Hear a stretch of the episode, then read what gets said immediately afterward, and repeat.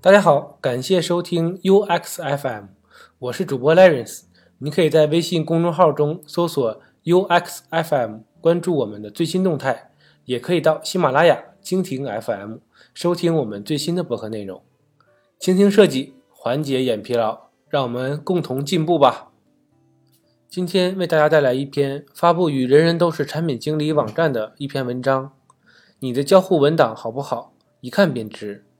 作者昵称叫做 Trisa，自称自己是优异新人，整理的这篇文章非常完整，可以帮助大家快速的上手如何编写交互文档。文章分为四个部分，分别介绍什么是交互文档、交互文档的作用、谁来看交互文档，以及最重要的交互文档的结构和内容如何编写。第一部分，什么是交互文档？交互文档就是大家常说的交互设计说明文档，英文呢叫做 Design Requirement Document，缩写呢是 DRD。它主要是用来承载设计方案、交互原型、交互说明等内容，与项目的相关小伙伴共享的协作文档。作为交互设计师，工作的职能呢，主要就是对接上下游、承上启下的作用。不论呢是在方案评审的讲解呀，还是日常工作的沟通，都应该具备优秀的语言表达能力和 DRD 表达能力。而 DRD 不仅能完美的阐释产品内容和设计思路，还利于设计规范与统一，让产品保持一致性，在项目的各方面工作中都起到非常重要的作用，方便后期的项目总结。第三部分。谁来看交互文档？第一个人群呢，就是业务方和需求方。根据公司的不同，有产品经理和运营经理找我们来谈需求。那交互设计师呢，就会跟他们沟通业务和用户需求，结合用户需求分析关键的因素，最终呢归纳出设计需求。而 DRD 设计方案正是整个设计思路结论的阐述媒介。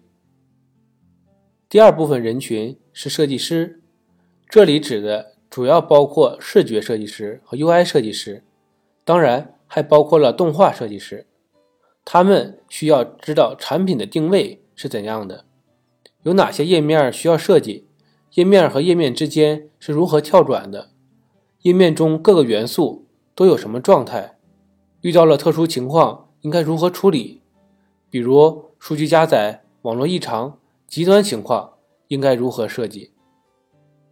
第三部分，开发人员，这里指 iOS、安卓、H5、Web 等前端开发工程师和 Java、Ruby 等后端工程师，他们需要通过 DRD 知道咱们产品到底有多少个功能要实现，有多少个页面，怎么去实现？异常处理如何用代码去把它表现出来？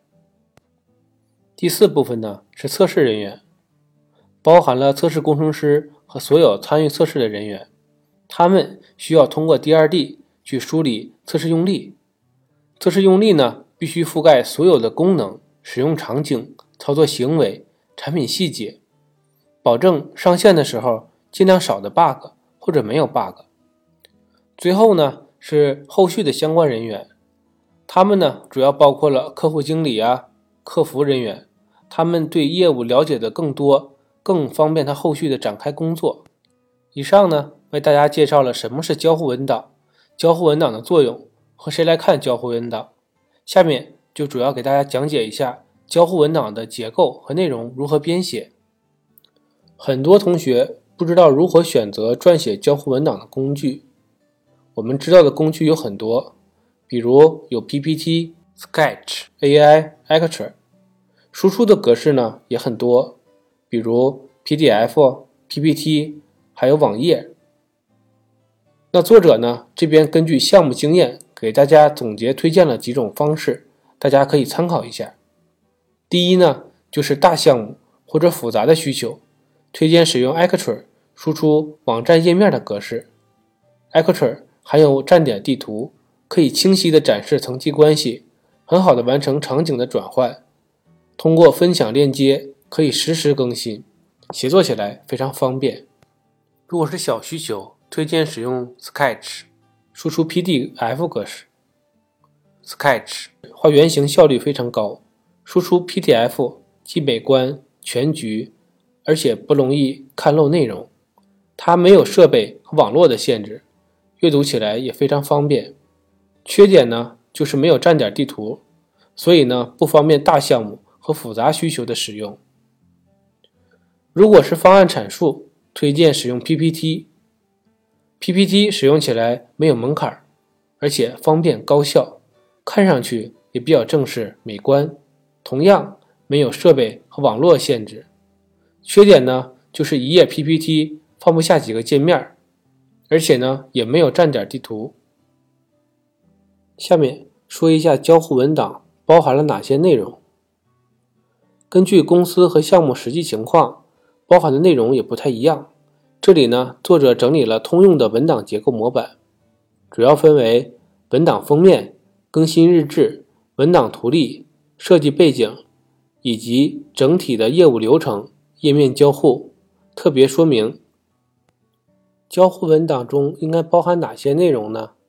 根据公司或项目的情况不一样，包含的内容元素和样式也可以不一样。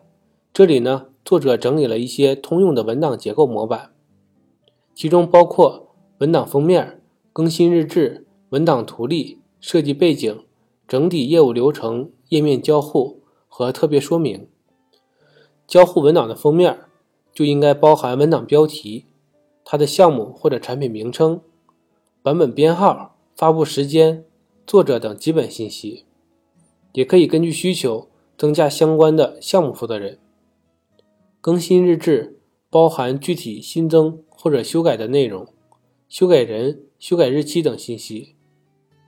文档图例主要是帮助初次接触 DRD 文档的人来快速理解你的文档设计思路背景，包括一些项目背景、需求分析、用户调研、竞品分析等。业务流程图呢，主要由产品经理撰写，那我们交互设计师只要把它整理放上来就可以了。页面交互是 DRD 的主体，其中呢包括信息架构、任务流程图、界面交互图、交互说明等。页面交互的结构呢，应该根据产品信息来进行架构和搭建，要求功能层次要清晰，命名合理，格式统一，这样呢能完整统一的标识，方便别人去浏览查找。每页的交互文档中应该包括文档的页面标题、界面标题、界面设计元素以及流程线、跳转链接等。特别说明部分呢是根据实际项目来定的，它主要呢说一些全局通用的说明，包括全省页汇总啊、动效说明、音效说明等。在文章的最后，作者为大家分享了六条经验。第一呢，就是不要为了写文档而写文档，让文档去协作解决问题。第二呢，就是 DRD 文档的内容结构、页面交互应该思路清晰、逻辑严谨。第三呢，DRD 文档也应该注重美观和用户体验。第四呢，就是应该考虑先做完正常的情况，然后再处理异常的页面或者内容。第五呢，就是一个页面介绍一个任务或者流程，页面的元素不同的状态最好在一个页面中展示。第六呢，就是交互原型尽量使用黑白灰，避免原型对视觉设计师造成干扰。以上是作者为我们分享的交互文档如何去编写，让我们期待下期精彩的内容。您可以在播客的文稿中找到我们的联系方式，欢迎你给我们投稿或提出建议，让我们把节目做得更好。